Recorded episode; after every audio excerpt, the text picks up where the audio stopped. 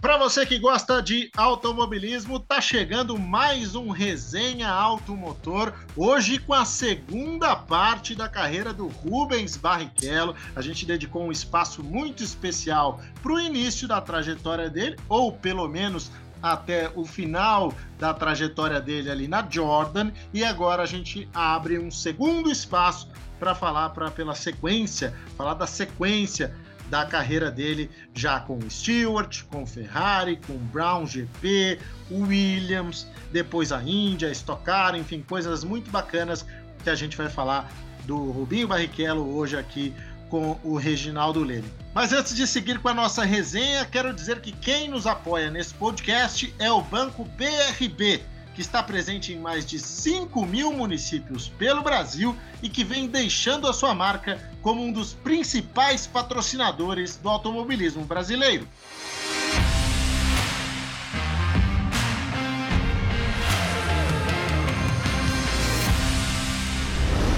Tudo bem, Regi? Tudo bem, Tiago.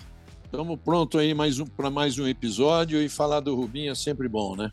É isso, teu grande parceiro lá do Batendo Roda no seu canal no YouTube, o Automotor por Reginaldo Leme, programa imperdível também que você acompanha, inclusive aqui também nas nossas plataformas de áudio, sempre depois de cada GP, o Regi e o Rubinho batendo papo, dois dos maiores representantes do Brasil em seus segmentos, né? O Regi como grande jornalista, mais de 50 anos de Fórmula 1 e o Rubens Barrichello, piloto brasileiro que mais vezes esteve no grid da categoria.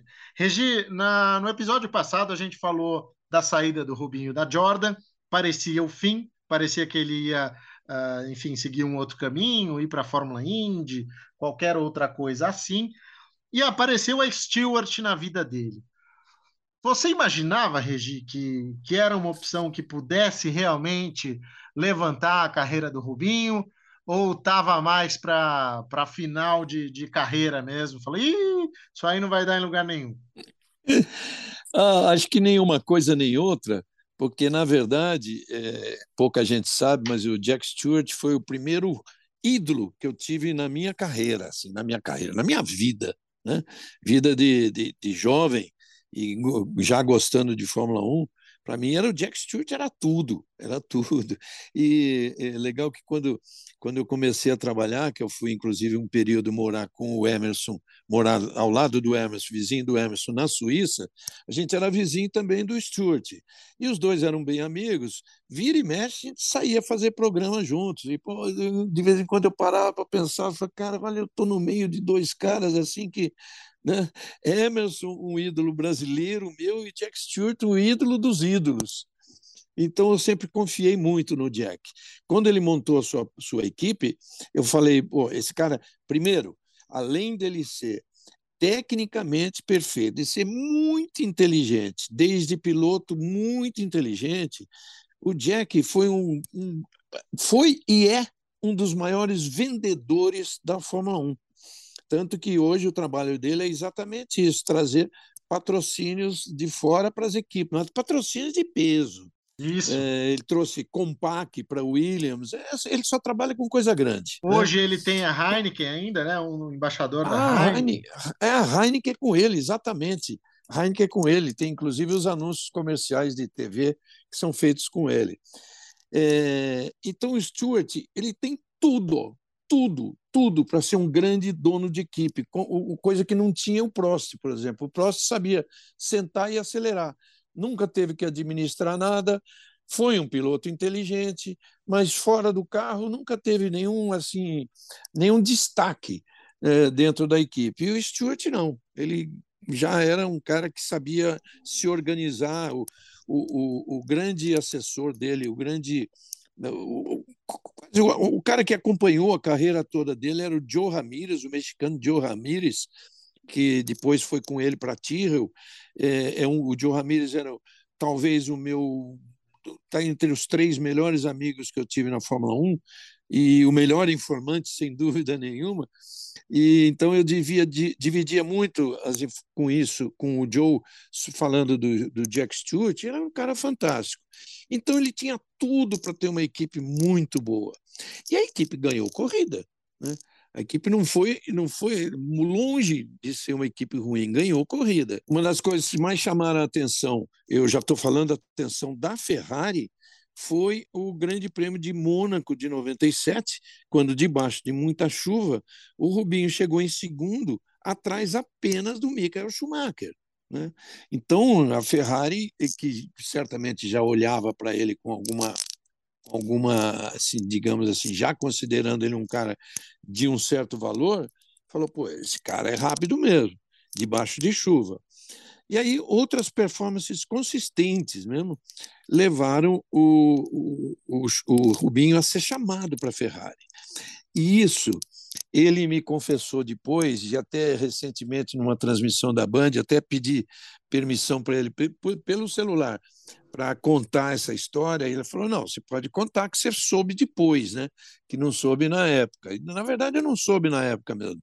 O Rubinho, em maio, quando ele começou a correr pela Ferrari em 2000, em maio de 99, ele assinou o contrato dele. Em maio de 99, um contrato que só foi revelado em setembro. Né?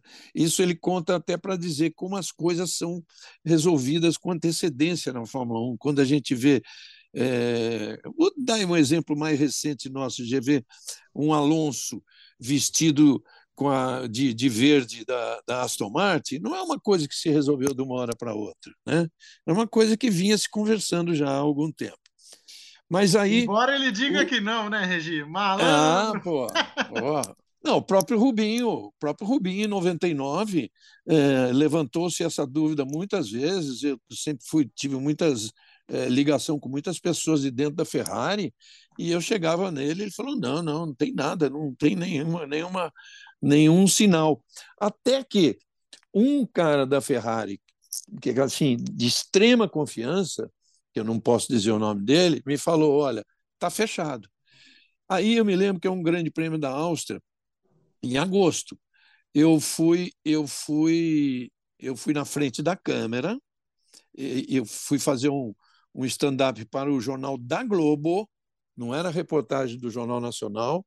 Aliás, eu já não fazia, é, quem fazia na época era, era o Cabrini, eu fazia meu comentário para o Jornal da Globo e fui na frente da câmera e disse exatamente o seguinte: olha, eu tenho uma informação de bastante impacto, mas ela nem é confirmada pela Ferrari e nem é confirmada pelo Rubinho Barrichello.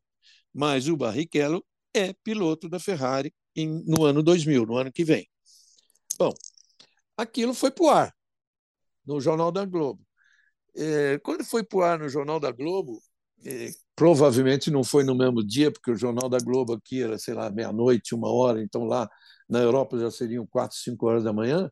Mas no dia seguinte, alguém, que eu não sei, provavelmente da família do Rubinho, ligou para ele dizendo que eu tinha falado isso no Jornal da Globo. Mas essas pessoas, é, é duro as pessoas entenderem, pessoas de fora do jornalismo, entenderem direito o que é o jornalismo e suas nuances. Uma coisa é você fazer uma reportagem né, em que alguém da Ferrari fala assim: ó, contratei o Rubinho para o ano que vem. Outra coisa é você fazer uma reportagem que o Rubinho diz: olha, você, Ferrari, você piloto da Ferrari no ano que vem.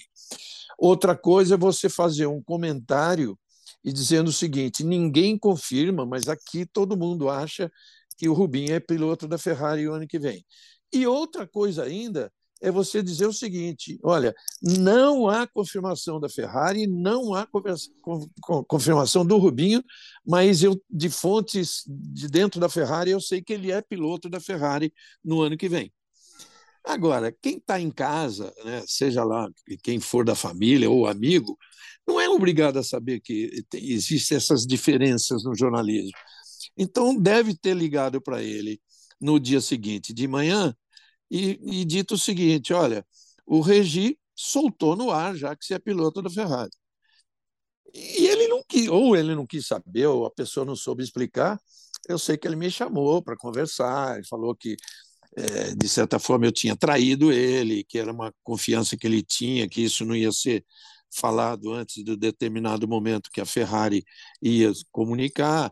Não, eu não tinha compromisso nenhum, nem com ele, nem com a Ferrari. Ao contrário, vou dizer, lá naquela época, lá no, na época de Ayrton Senna, é, quando ele resolveu deixar Toleman em 84 para ir para Lotus em 85, ainda em 84, ele, ele e a Lotus me chamaram, eu fui com câmera, com microfone, fui como repórter oficialmente, gravei entrevista e tudo, e assinei um embargo dizendo o seguinte: essa matéria não pode ir para o ar antes do dia tal, tal, tal, tal de setembro.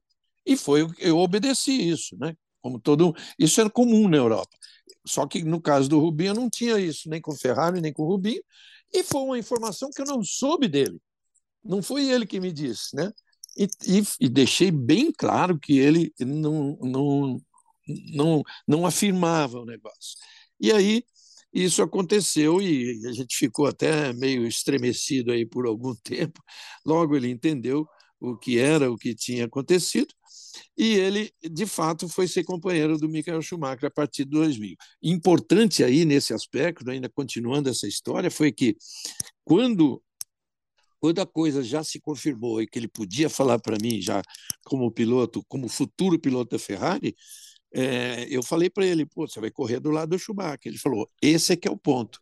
Eu, eu aceitei esse desafio para provar para mim o quão bom eu sou, qual é o nível do meu talento, que eu sei que eu tenho talento e eu sei que sou bom.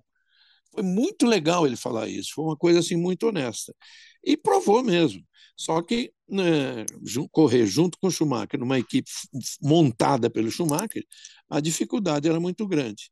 E aí, só que no meio daquele ano, logo no primeiro ano de Ferrari, na Alemanha, veio então a primeira vitória, e daquela forma, né, largando 18, sendo agressivo nas ultrapassagens e adotando de dentro do carro uma estratégia de ficar na, na pista, se manter na pista com pneu slick, enquanto chovia muito no trecho do estádio. A pista tinha quase 7 quilômetros nessa época, e lá para frente, na chamada área de floresta, não chovia tanto. E o Rubinho sempre foi um piloto muito bom de chuva. Então lá ele, ele se dava muito bem, e no estádio ele controlava com dificuldade o carro. E a equipe toda nervosa. O Schumacher tinha saído da corrida logo na largada, que teve um acidente, e ele ficou ali na mureta do boxe, junto com o Ross Brown e com o Jean Todt, ficou assistindo a corrida e ficou torcendo, né? E o, eu via na cara do Schumacher, na cara do Jean Todt, na cara do Ross Brown, uma, uma expressão assim, pô, esse cara tá maluco, ele tem que entrar para trocar pneu. É, se ele entrasse, o, Mika Hakkinen entrou, por exemplo, que era o cara que estava em segundo. E se ele entrasse... O também, né? Hã? Os dois primeiros, né? O, Mika e o Coulter entraram. O Mika e, e o Coulter. Exato, o Mika e o Coulter, os dois da McLaren entraram e ele resolveu ficar. E eu olhava na cara dele, esse cara tá maluco. Até um momento, depois de algumas voltas, que o Ross Brown começou a acreditar. Tipo assim, vou largar na mão do cara, vou largar na mão do maluco. Então falou no rádio para ele. Eles vinham conversando no rádio e o Rubinho falava: Olha, dá para me segurar na pista. Eu estou conseguindo, eu tô, tá, dá para andar bem. Aí o, esse momento que o Ross Brown falou assim: você está confortável? Você acha que você não vai rodar e que vai até o fim? Ele falou, o Rubinho falou, acho. Ele falou, então, se você for até o fim, você ganha a corrida. E foi, não deu outra, né? Ele foi aquela corrida espetacular e que ele teve aquela vitória que eu, eu acho assim que naquele dia ele conquistou um grande fã chamado Michael Schumacher. Eu via na cara do Schumacher a alegria, como eu vi em outros pilotos assim de super talento, inclusive tipo Ayrton Senna, a alegria de ver um companheiro ou um rival, mesmo sendo um rival, é, batendo um tempo dele, sendo melhor do que ele, mas ele sendo capaz de admirar pelo tamanho do feito que o, que o rival estava fazendo. Então, eu acho que aconteceu exatamente isso com, a, com o Schumacher naquele, naquela corrida de Hockenheim. E aí o período na Ferrari rendeu nove vitórias, né? Claro que algumas frustrações, especialmente com os, o jogo de equipe que a equipe que a Ferrari sempre fez. A equipe, a Ferrari é tradicional no jogo de equipe, sempre foi sempre foi. E principalmente. Desde o John naquele... Surtis, né, Regi? John Surtis teve título conquistado com jogo de equipe, anos 60. Não é, não é novidade.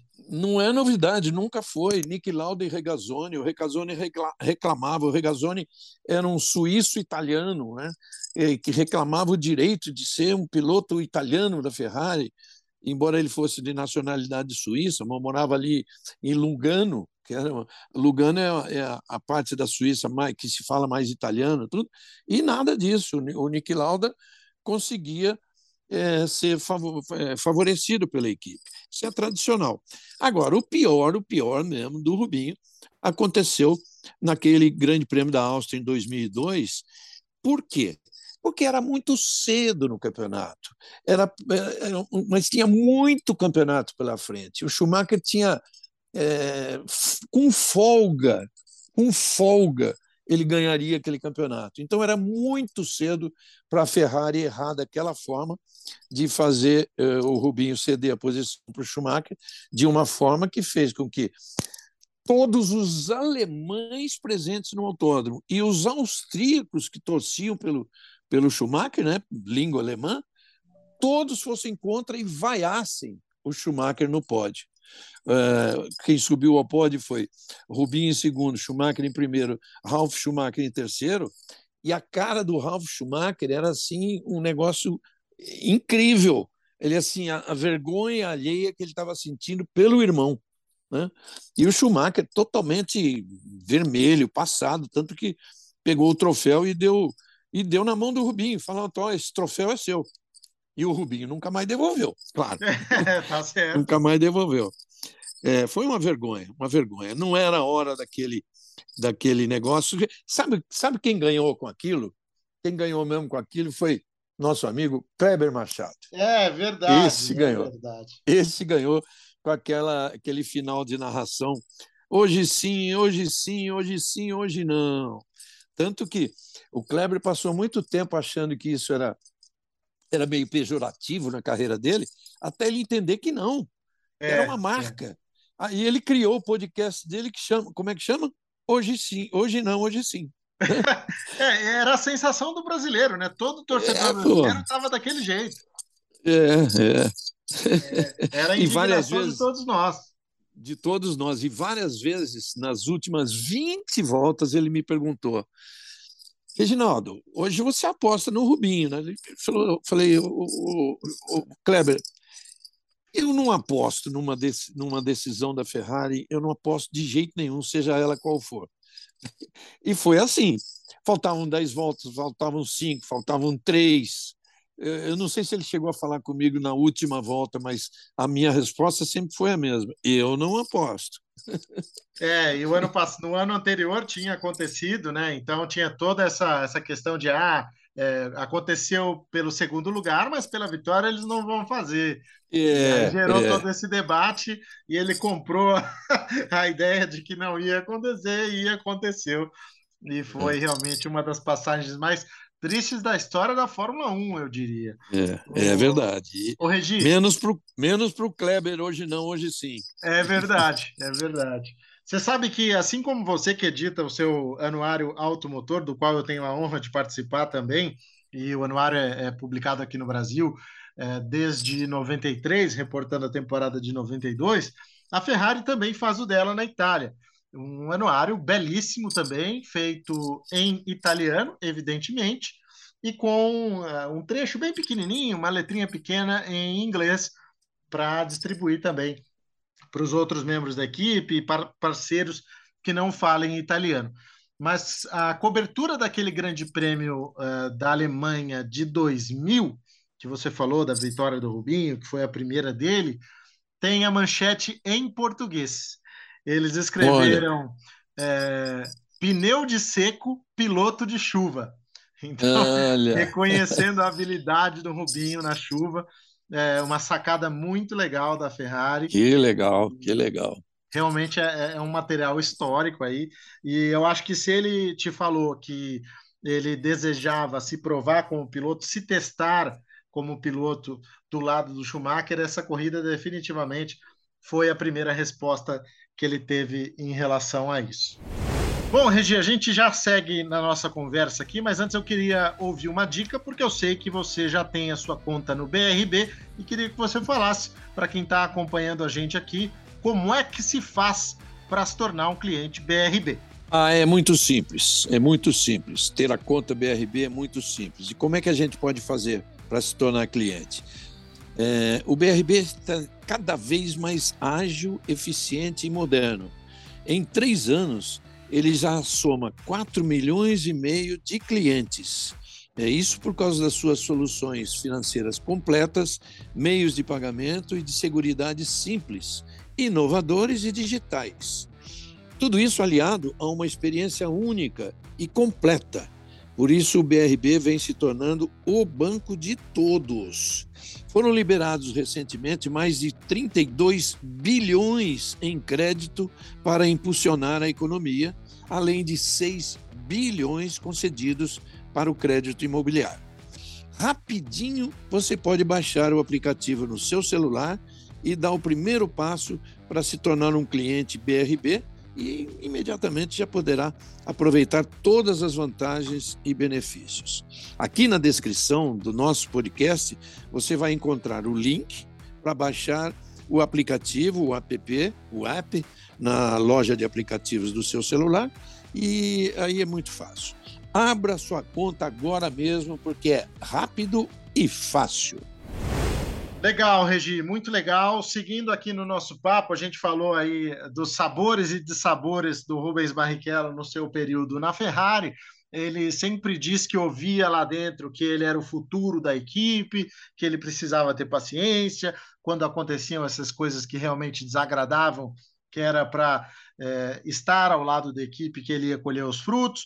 Mas ele percebeu que a carreira dele foi passando isso não acontecia, não havia perspectivas de que o Schumacher fosse parar a sua série inacreditável de títulos. E surgiu uma oportunidade interessante para o Rubinho com a BAR, né? E aí ele foi seguir o caminho dele, no que fez muito bem, né, Regina? Ele, ele foi, se provou, mostrou, mas era o ambiente do Schumacher e, e ele não tinha mais nada para fazer ali. É verdade, é, é um raríssimo caso de um piloto que pede para encerrar seu contrato uh, ainda com um ano de que teria um ano de vigor ainda, né? Ele não foi fácil, inclusive, ele sair no, o acordo que fez, acho que não teve multa de lado nenhum, e ele foi enfrentar uma fase, fase nova na BAR com o motor Honda. E aí, por, por sinal, ele foi ter como companheiro o Jensen Button, que também tinha ficado sem vaga, né? Sem vaga, porque a Honda havia decidido. A Honda, a Honda ficou na Fórmula 1, ela voltou para a Fórmula 1 depois lá dos, do que ela tinha feito nos anos 60. Então ela voltou para ter uma equipe própria. Né? Teve até contratou como chefe de equipe o brasileiro Gil de Ferran. De repente, ela disse: Olha, parei, vou parar com essa brincadeira, vamos, a Honda vai se retirar.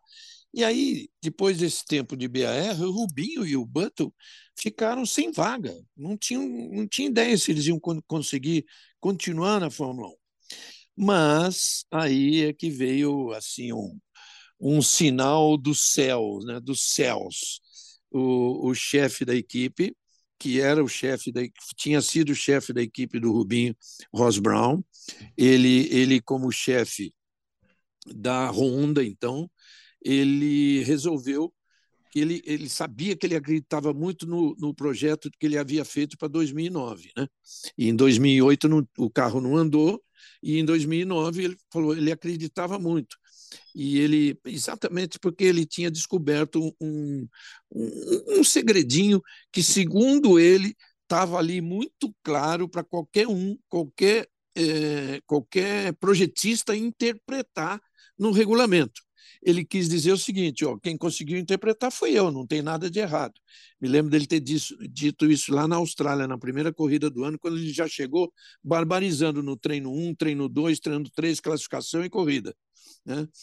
Mas então, ele, ele baseava esse carro de 2009, ele confiava tanto que ele assumiu a equipe Honda numa transação simbólica. É uma transação que é meio comum na Inglaterra, ele comprou a equipe Honda pelo valor de uma libra. Né? Eu gosto de lembrar que isso é assim, muito comum na Inglaterra, tanto que quando eu participei daquele, daquele, daquele documentário do Senna, eu era inicialmente apenas um dos entrevistados. Então é, vieram, veio o diretor do filme e seu assessor e várias veio uma equipe de sete pessoas da Inglaterra alugou um estúdio para me entrevistar. E a entrevista foi, eles falaram, a entrevista era longa, era um, um negócio muito bem feito, porque é, é incrível o que os caras estavam preparados, o que eles sabiam da minha vida com o Senna. E as perguntas eram perfeitas, assim, às vezes eu pensava assim, onde o cara foi tirar isso, né? E essa, então essa entrevista durou seis horas. Eles voltaram para a Inglaterra, editaram e tudo, e chegaram à conclusão que a minha fala estava é, tão tão boa, tão de acordo com o que eles queriam do filme, que ela poderia é, ser usada como linha condutora do, do filme, do, do documentário. E pediram permissão para a família a cena. E a família deu permissão. Aí eles voltaram para o Brasil e nós gravamos mais 14 horas. é, por que, que eu estou falando isso? Porque é, eu estava na Globo, e eles então falaram para mim, então é, vamos fazer uma proposta para você. Eu falei, não, nem adianta fazer proposta que eu não posso aceitar. Eu não posso fazer isso. Eu posso fazer como entrevistado, não vou ganhar nada, vou fazer como entrevistado. É, eles ficaram surpresos, mas enfim, era isso, bom para eles. Só que eu tive que assinar um contrato com eles no valor de um real. Entendeu? Um real, que, lógico, não foi recebido, mas teve que ter esse contrato para que eles levassem junto a lá na junta comercial de, da Inglaterra, eles precisavam, da Grã-Bretanha, eles precisavam apresentar isso. E aí, então, o Ross Brown fez exatamente isso. Comprou por uma libra, um valor simbólico, a Honda, assumiu, apostou no tal difusor traseiro duplo que ele descobriu, e a Brown, com seus motores Mercedes, passou a ser um carro muito rápido, mas muito mais rápido que as outras. Então o Rubinho teve nas mãos a maior oportunidade da carreira dele de ser campeão, muito mais do que na Ferrari. Quando o, quando o Rubinho voltou da Austrália, não antes da Austrália, quando o Rubinho fez os testes coletivos, que eu acho que foram em Barcelona, e o carro era assim absurdamente mais rápido do que os outros, quando ele chegou ao Brasil de volta, eu, tava, eu tinha o meu programa Linha de Chegada e ele foi ao vivo no programa é, para dizer o seguinte, porque eu, eu fiz essa, eu induzi ele a falar o seguinte, Rubinho, pô, você tem agora a grande chance que você esperava na vida de ser campeão do mundo. Nós vamos estar comemorando isso aí no final do ano. Ele falou, vamos estar comemorando. Tenho certeza que sim. Vou lutar bastante. Tenho um companheiro de equipe bastante forte mas ele nitidamente ele se achava melhor que o Button e é. Era e sempre foi melhor que o Button. Mas a coisa não aconteceu do jeito que ele precisava, né? Ele demorou um pouquinho para se adaptar ao sistema de freio do carro. Enquanto isso, o Button começou a ganhar carreira. O Rubinho chegava em segundo, aí com por causa do freio chegava em terceiro ou quarto e o Button ganhando corrida. Quando chegou a sétima corrida do ano, que era na Espanha, eu falei, eu chamei o Rubinho e falei, Rubinho, se você não tomar cuidado, cara, se você não reagir já, vai ficar tarde para você. E, cara, ele ele estava assim, ele parecia, o Rubinho é um cara muito inteligente, esperto, mas parecia que eu estava dizendo uma coisa que ele não, não tinha passado pela cabeça dele.